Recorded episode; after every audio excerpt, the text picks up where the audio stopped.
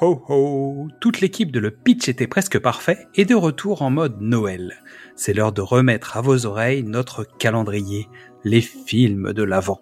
24 cases pour célébrer le retour en enfance et un épisode surprise sous votre sapin. Mystery s'improvise conteur d'histoire pour vous parler d'une princesse, d'un géant, d'un traître, d'un pirate, d'un esprit et d'un enchanteur dans le film Princess Bride de Rob Reiner.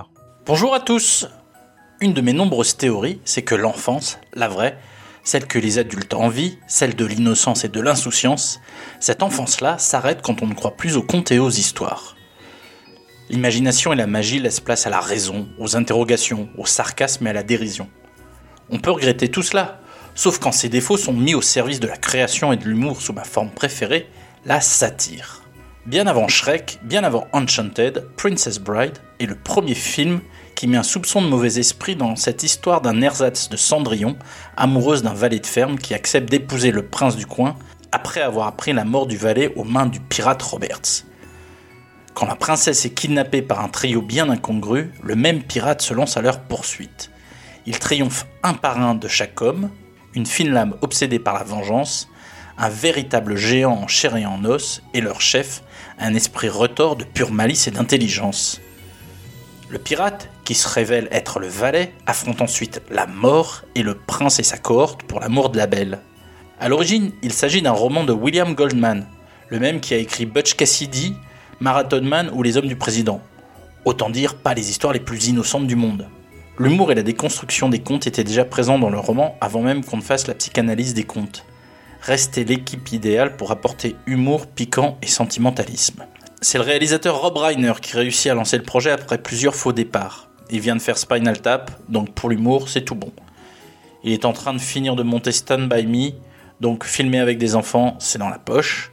Il fera plus tard quand Harry rencontre Sally, donc les sentiments, l'humour, tout ça, c'est lui. Après, c'est un metteur en scène classique.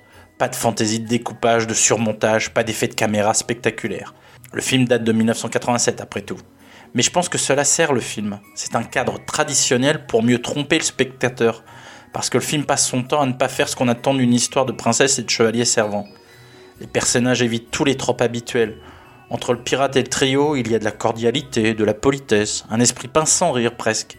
Les dialogues sont malins, en dehors des sentiers battus. Chaque nouvelle séquence apporte son lot d'inattendus et de surprises.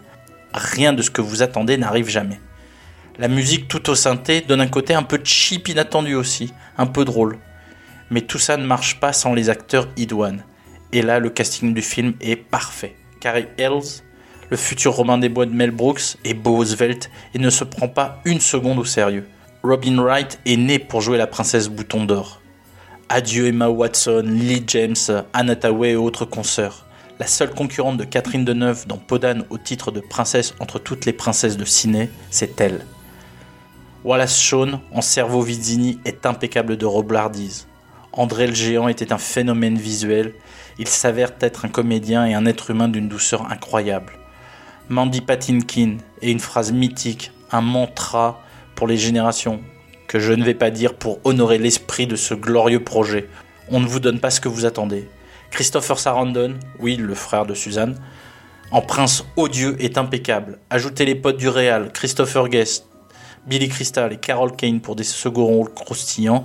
Pour entourer tout ça, vous prenez Fred Savage, qui est le gamin le plus populaire de l'époque, vous mettez en face Peter Falk dont le rôle de Colombo masque la riche carrière. Vous avez la base pour une interprétation impeccable. Mais le vrai succès, ce ne sont pas les individus. C'est l'alchimie qui se dégage de l'ensemble. C'est un casting au diapason parfait pour une aventure comme on n'en a pas réussi à en refaire depuis. Voir ou revoir Princess Bride pendant les fêtes devrait être une tradition chez vous. Elle est chez moi. J'espère vous avoir inspiré et je vous dis à la prochaine pastille où on retrouvera des amis pour affronter un baron de l'aviation. Good grief. Merci à toutes et à tous pour votre écoute. Ces fêtes de fin d'année sont toujours un moment idéal pour écouter ou réécouter nos épisodes via les différents formats. D'abord, les films de l'avant, les films de l'amant, du cinéma au top précédemment sur vos écrans Qu'est-ce que c'est Bond ou Pitch d'une nuit d'été. Retrouvez-nous sur toutes les plateformes d'écoute, inscrivez-vous à notre newsletter sur notre page Ocha pour ne rater aucun rendez-vous et venez nous parler sur les réseaux sociaux Facebook, Instagram, Twitter ou TikTok. En attendant, c'est le moment de la bande-annonce, puis Yann, l'elfe des Noëls passés, va venir nous rafraîchir la mémoire à coups de flocons magiques. Je t'ai trouvé un cadeau spécial. Un bouquin? Exactement. Celui-ci n'est pas comme les autres. C'est le livre que mon père avait l'habitude de me lire quand j'étais malade et que j'ai lu ensuite à ton père. Et aujourd'hui, je vais te le lire à toi. De quoi ça parle? D'une belle jeune fille nommée Bouton d'Or et de son grand amour, Wesley. Depuis l'invention de l'amour, il n'y a eu que sept aussi grandes histoires d'amour. Celle de Wesley et Bouton d'Or était dans les trois premières. Arrête Arrête C'est une histoire s'embrasse. Mais attends, tu vas voir. Rends-toi, je préfère la mort Tu crois que c'est facile de vivre ce genre d'amour? Ce pauvre Wesley doit escalader les falaises de la démence. Inconcevable. Avoir un duel à mort. Se battre avec un géant. Inconcevable. Et se débarrasser d'un énorme rat. Et tout ça dans les deux premiers chapitres. Inconcevable. Quoi? Quoi? Êtes-vous Miracle Max qui a travaillé pour le roi toutes ces années Ces salauds des fils du roi, il m'a renvoyé. Je vous remercie infiniment de me rappeler un si pénible souvenir. Pendant que vous y êtes, vous devriez me faire un balafre et verser dessus du jus de citron. On est fermé Euh, Je t'ai déjà dit qu'il y avait un géant. Euh, oui, grand-père. Merci pour tout. Oh, d'accord. Il y a aussi une incroyable histoire de vengeance. Buenos días. Je m'appelle Inigo Montoya. Toi, tu es mon père. Prépare-toi à mourir. Et puis, de temps en temps, un peu d'amour. On peut sauter le passage où ils s'embrassent Euh, Peut-être qu'un jour ça t'intéressera.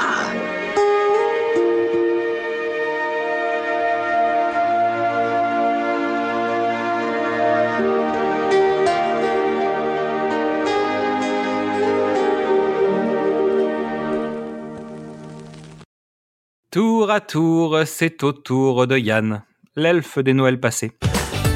Salut Xad Alors, en ce 11e jour de décembre, nous allons parler d'un autre film produit par les studios Disney, qui est sorti sur la plateforme Disney Plus en novembre 2019 et qui est maintenant disponible en DVD, c'est pour cela que je t'en parle. Il s'agit du film Noël. Alors attention, Noël 2 LE, car nous avons ici une héroïne hors norme, un peu frappée et complètement dingue, et je veux absolument que tu fasses sa connaissance. Ce film a été réalisé par Mac Lawrence et Noël est interprété par l'excellente Anna Kendrick. On a même Shirley MacLaine qui vient faire un petit tour dans le film. Je te file le pitch du film. La fille de Chris Kringle est emplie d'esprit de Noël, mais souhaite faire quelque chose de tout aussi important que son frère Nick, qui pour la première fois prendra la relève de son père le soir de Noël. Sentant son frère sous pression, Noël lui suggère de faire une pause et de s'évader. Mais comme il ne revient pas, elle doit désormais le retrouver et le ramener à temps pour sauver Noël. C'est un vrai classique Disney des films comme on, avait à l'époque avec euh, L'apprenti sorcière pour ceux qui connaissent avec Angela Lansbury ou ce genre de film qu'on a adoré plus jeune. Il y a un univers, il y a un scénario complètement original, il y a des personnages complètement fous et il y a un vrai enjeu. Donc je sais que tu vas adorer ce film. Donc encore une fois, tu t'installes, tu te décontractes, tu profites des lumières du sapin, tu remontes le plaid et tu appuies sur play. Bonne journée Merci à Yann Gallaudet de nous faire l'amitié de sa petite chronique sur les films de Noël. Vous pouvez retrouver son roman, Et si c'était un film de Noël, sur Amazon. Un lien est disponible dans le résumé de cet épisode. Et à demain pour l'enfance du jour.